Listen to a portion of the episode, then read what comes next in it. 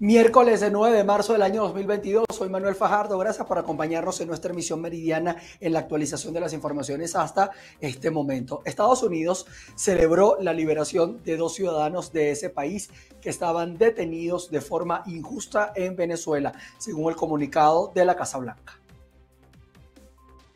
El presidente estadounidense Joe Biden agradeció a su equipo por los esfuerzos diplomáticos para la liberación de Gustavo Cárdenas y Jorge Fernández. También aseguró que ya están por llegar a casa. Estas liberaciones se dieron tres días después de la visita de diplomáticos de la Casa Blanca en Caracas. Según el comunicado, Cárdenas fue arrestado en 2017 como parte de la llamada Citgo 6 y soportó cinco años de privaciones y encarcelamiento a manos de un sistema que calificaron como injusto. Mientras tanto, Fernández fue arrestado el año pasado por cargos presuntamente falsos. Por su parte, la agencia Reuters aseguró que las sanciones estadounidenses en materia de crudo venezolano podrían tener una reducción como parte de un acuerdo para suministrar petróleo a Estados Unidos. Sin embargo, esta información no es oficial. Cabe recordar que el día de ayer la Casa Blanca anunció la prohibición de importación estadounidense de petróleo ruso como represalia por la invasión a Ucrania.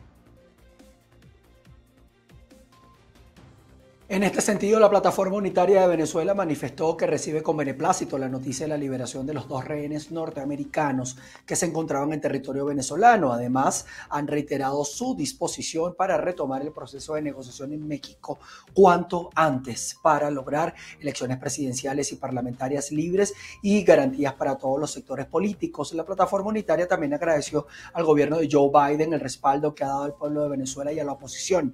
También ratificaron su posición que fue transmitida a la delegación estadounidense que visitó el país. Todo levantamiento de sanciones debe estar condicionado a avances reales hacia la transición a la democracia y también a la libertad de Venezuela. Vamos a seguir con eh, notas eh, que tienen que ver con Venezuela, porque fíjense que los trabajadores activos y jubilados del sector público protestaron para rechazar el aumento salarial anunciado por Nicolás Maduro. Buenos días, nos encontramos en el centro de Caracas en donde trabajadores y jubilados del sector público protestan para exigir el cumplimiento del artículo 91 de la Constitución Nacional que establece que el salario mínimo debe alcanzarles para la canasta básica. Vamos a conversar con Carlos Salazar, coordinador de la coalición sindical. Carlos, ¿cuál es la exigencia principal en esta protesta?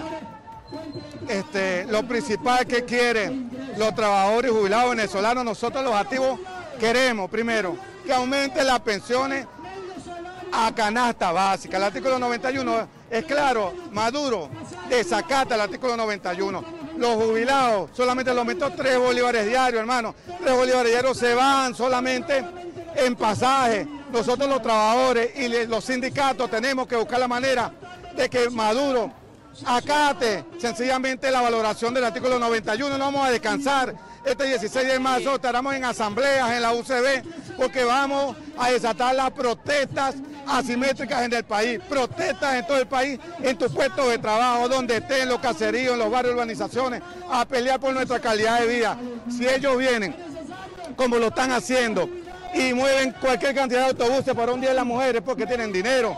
Maduro sencillamente no entrega cuenta del diamante, del coltán, del oro, de lo que se están llevando de Venezuela pero lo que sí hace es poner un, salario y una pensión miserable, no se lo vamos a permitir.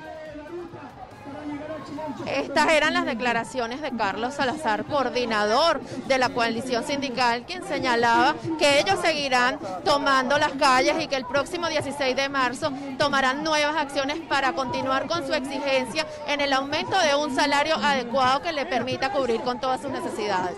Con esta información regresamos desde Caracas, Venezuela. María Alejandra Silva.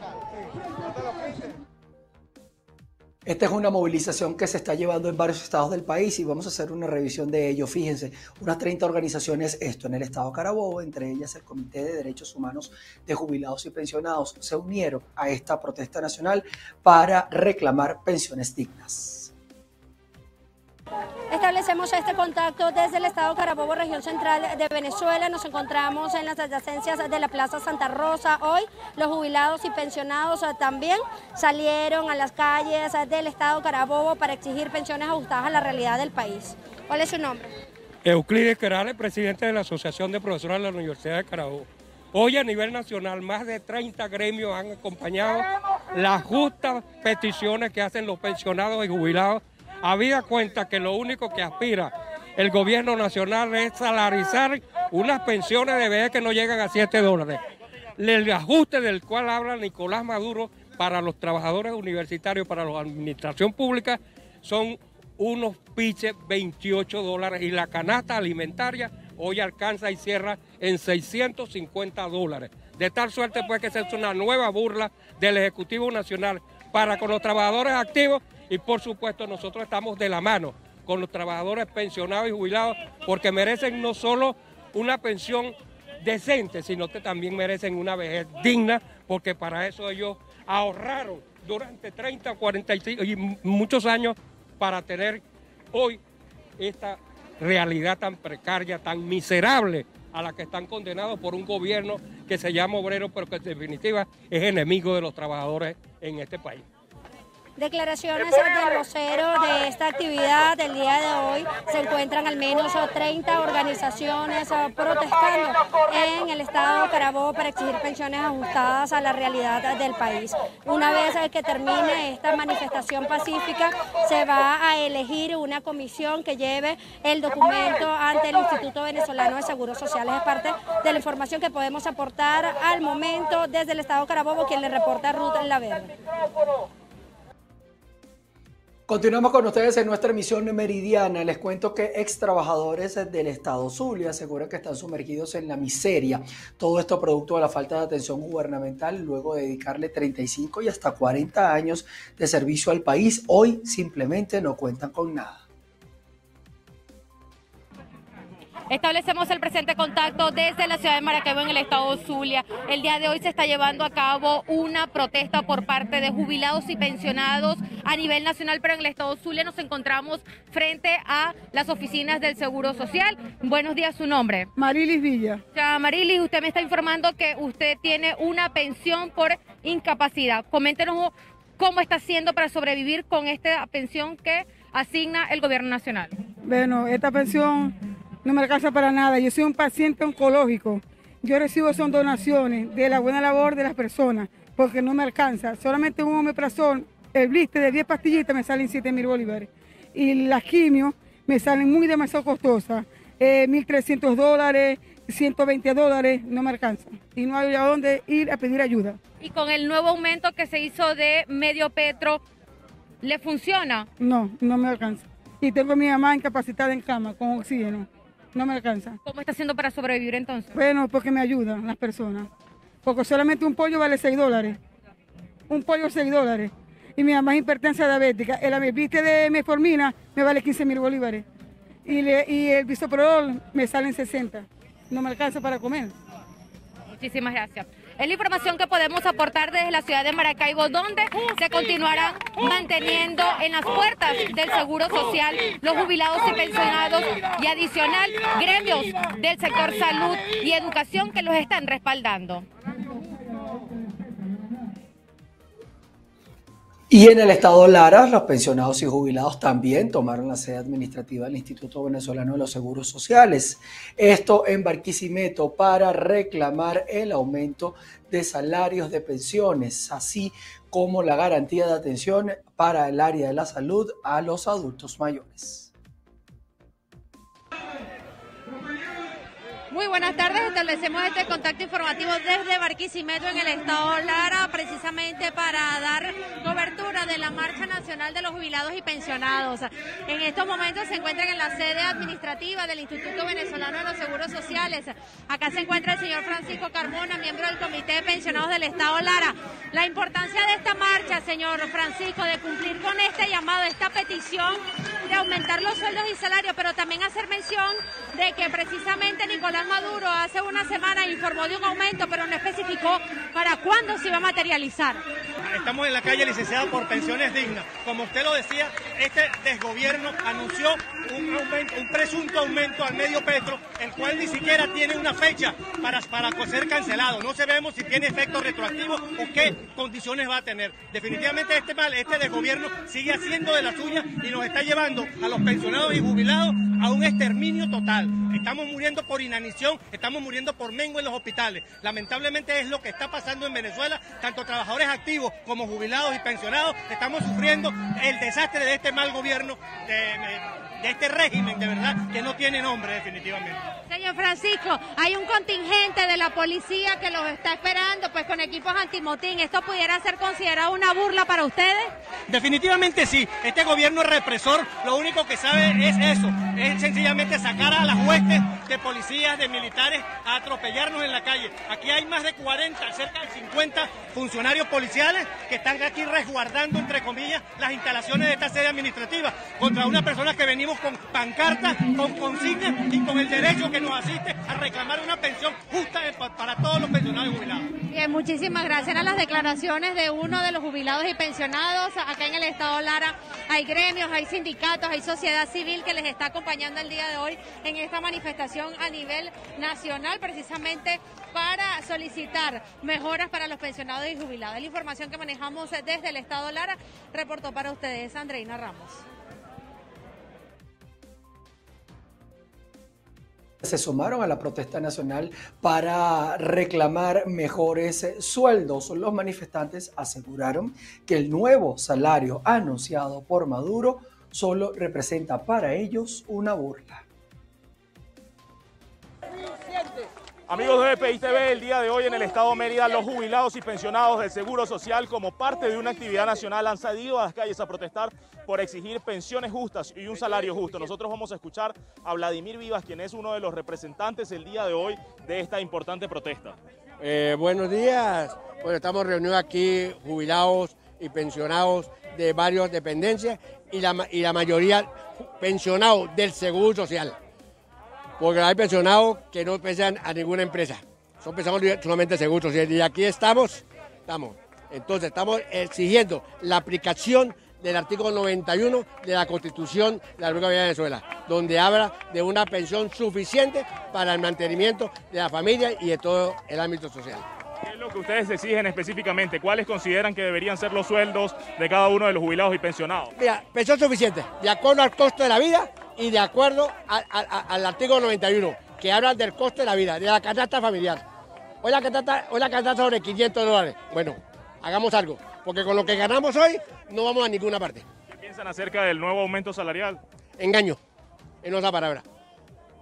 Explicar la importancia que tiene el día de hoy esta concentración, tantas personas que se acercan acá al Estado Mérida. Bueno, eso es una, una protesta nacional. Estamos demostrando que unidos conseguimos grandes triunfos y, unidos está la fuerza. Creemos que todos, todos debemos tener, todos los pensionados, porque ya hablamos de todos los pensionados, tanto que tenemos empresas, pues como nosotros el Puro Seguro Social. Muchas gracias por las declaraciones, amigos de BPI TV. Esta es parte de la información que se desarrolla en la Avenida Las Américas, una de las principales arterias viales de este estado de la región andina del país. Con esta información nosotros despedimos este contacto informativo. Reportando desde el estado de Mérida, soy José Gregorio Rojas, BPI TV. De estas protestas que se están llevando por parte de los adultos mayores, les cuento que los habitantes del Estado portuguesa rechazan que el incremento salarial fuese acompañado por la, la dolarización del grueso de las estaciones de combustible, considerando esto como un atropello por parte de la administración de Nicolás Maduro. El momento crítico que vive el país necesita el concurso de todos los venezolanos no puede ser que solamente unos dirigentes preocupados por la situación que atraviesa el pueblo de Guanare ante el abuso desmedido, cruel y genocida de aumentar el precio de la gasolina, eliminándonos estaciones de servicio subsidiadas, atenta contra el pobre salario que tiene el guanareño y el portugués. Además, de la burla del gobierno en aumentar un, salario que no alcanza ni siquiera para comprar lo más mínimo. necesitamos por lo menos cada uno 500 dólares mensuales para poder satisfacer nuestras necesidades primarias. Y necesitamos también tener combustible, no solamente para trasladarnos de un lugar a otro o para ir al trabajo, sino porque también la gente del campo necesita combustible para poder hacer eh, que, que sus productos se movilicen, salgan y, tenga, y se pueda comercializar.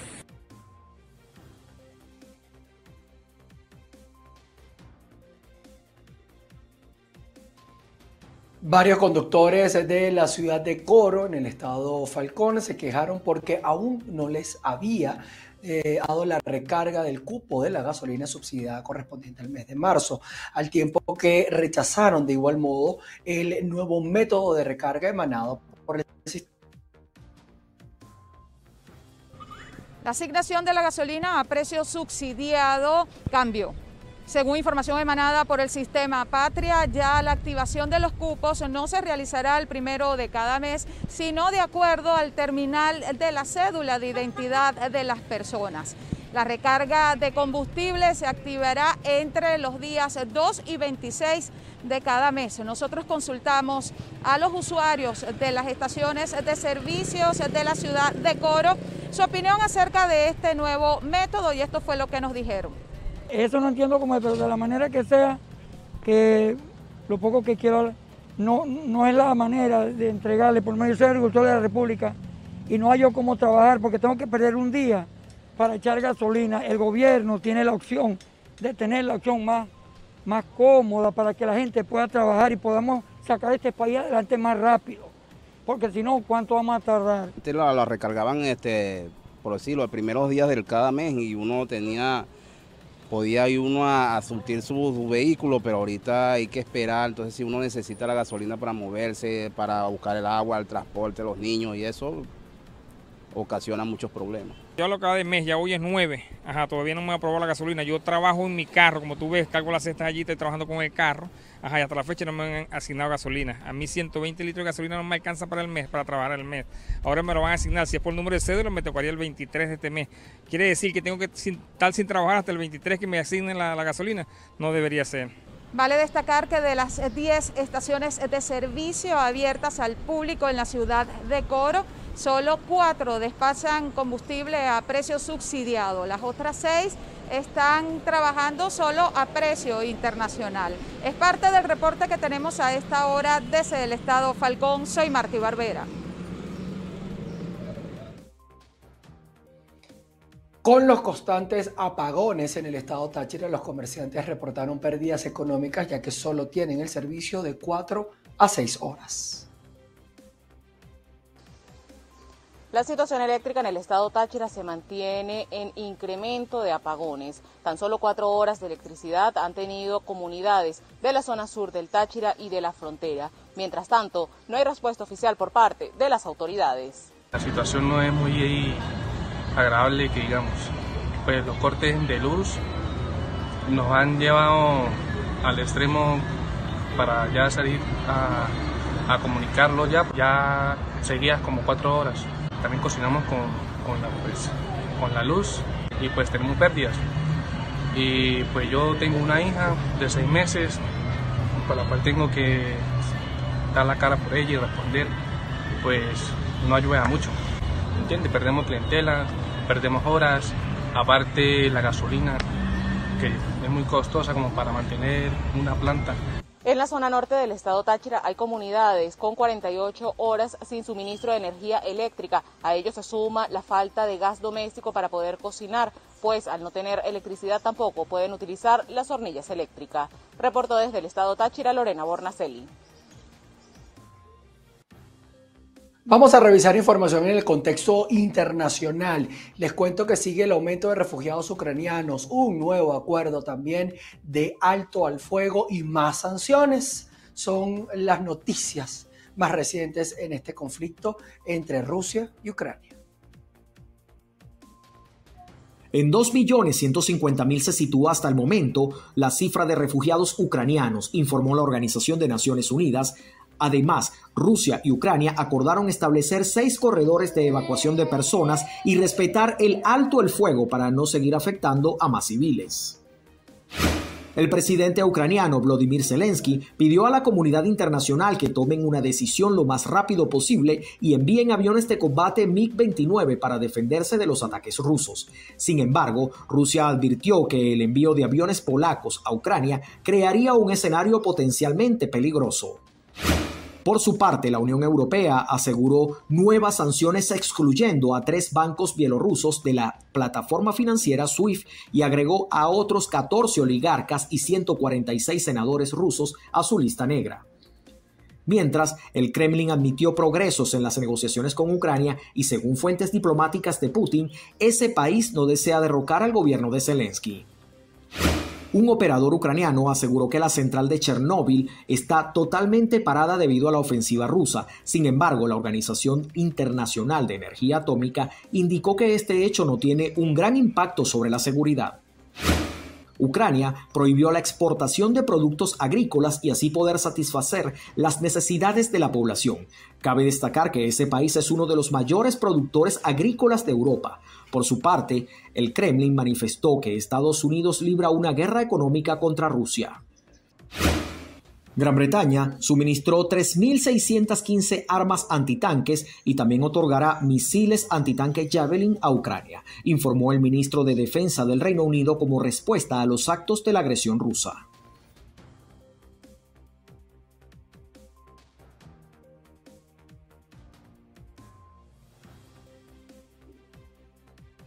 Sí, vamos a continuar con más información. Eh, vamos a pasar a Colombia, donde miles de familias en todo el país están sufriendo los estragos de las lluvias en las últimas horas. ¿Qué tal amigos de la emisión meridiana? Tengan todos ustedes muy buenos días. En las últimas horas las lluvias han causado estragos en algunos departamentos del interior del país, específicamente en los ubicados en el llamado eje cafetero y también los situados hacia el oriente del territorio colombiano, específicamente hacia la frontera con Venezuela. El problema se ha suscitado fundamentalmente en regiones como el Valle, donde las autoridades han tenido literalmente que apresurarse para poder socorrer a las personas y evacuarlas de los lugares llamados zonas de alto riesgo. La situación en los municipios es bastante crítica. Infortunadamente para hacer un EDAN o un censo eh, sobre familias afectadas, damnificadas, en este momento no lo hay. Lo único que tenemos claro fue el tema de Cartago en el día de ayer, que aproximadamente eran 1.500 familias fueron afectadas por el desbordamiento del río y tenemos el caso de 32 familias en el municipio de Trujillo. En otro orden de ideas, una persona en la mañana de hoy aquí en Bogotá resultó muerta cuando intentaba ingresar al sistema de transporte público Transmilenio sin pagar la tarifa vigente. El sujeto, un hombre de aproximadamente 30 años, fue alcanzado por una de las unidades en la estación de Transmilenio ubicada en el sector de Patio Bonito, esto es al sur de la capital de este país. La situación revela un profundo de esta situación en cuanto a las personas personas que tratan de ingresar y acceder al servicio de transporte sin pagar la tarifa vigente. El problema de los llamados colados en Transmilenio es de grandes dimensiones y esto hace que el sistema pierda anualmente unos 222 mil millones de pesos en ingresos. Y es que cada día unas 302 mil personas tratan de acceder al sistema de manera ilegal al mes. Esto suma 9,1 millones de personas y al año se acumula a 110 millones de usuarios que dejan de pagar la tarifa vigente. Desde Bogotá, Colombia, Alexander Loaiza, BPI TV. Seguimos en Sudamérica. El nuevo gabinete del presidente de Perú, Pedro Castillo, obtuvo este miércoles un voto de confianza en el Congreso de ese país.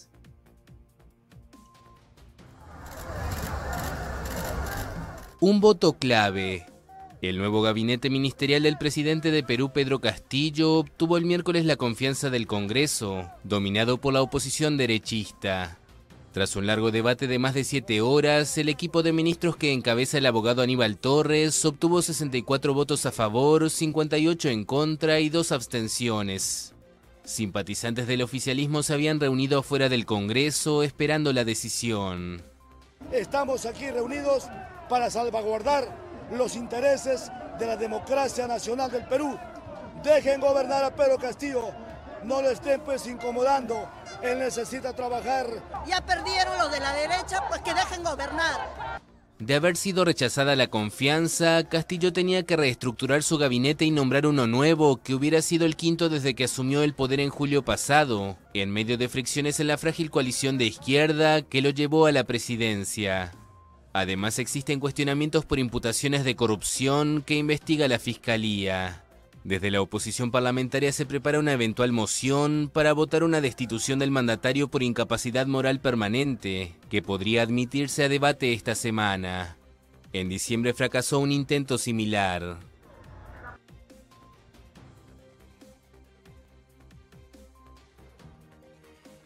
Y a partir del día de hoy ya no es obligatoria la vacunación contra la COVID-19 en Austria. Veamos el siguiente reporte.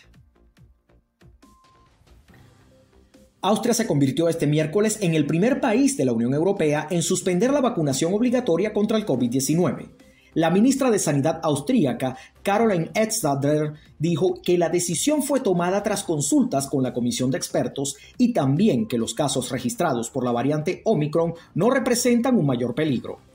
La vacunación obligatoria afectaba a todos los residentes mayores de 18 años de este país de 8.9 millones de habitantes, a excepto de las mujeres embarazadas, así como los que contrajeron el virus hace menos de 180 días y los que estaban exentos por motivos médicos.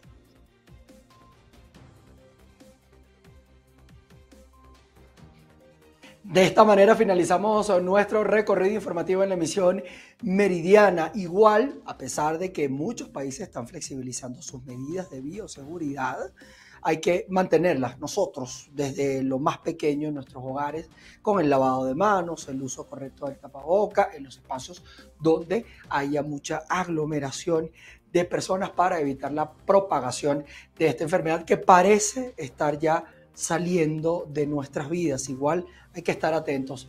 Nos vamos a ver a las 6 de la tarde ustedes y nosotros, así que allí los espero en nuestra emisión central de noticias. Se les quiere, chao, chao.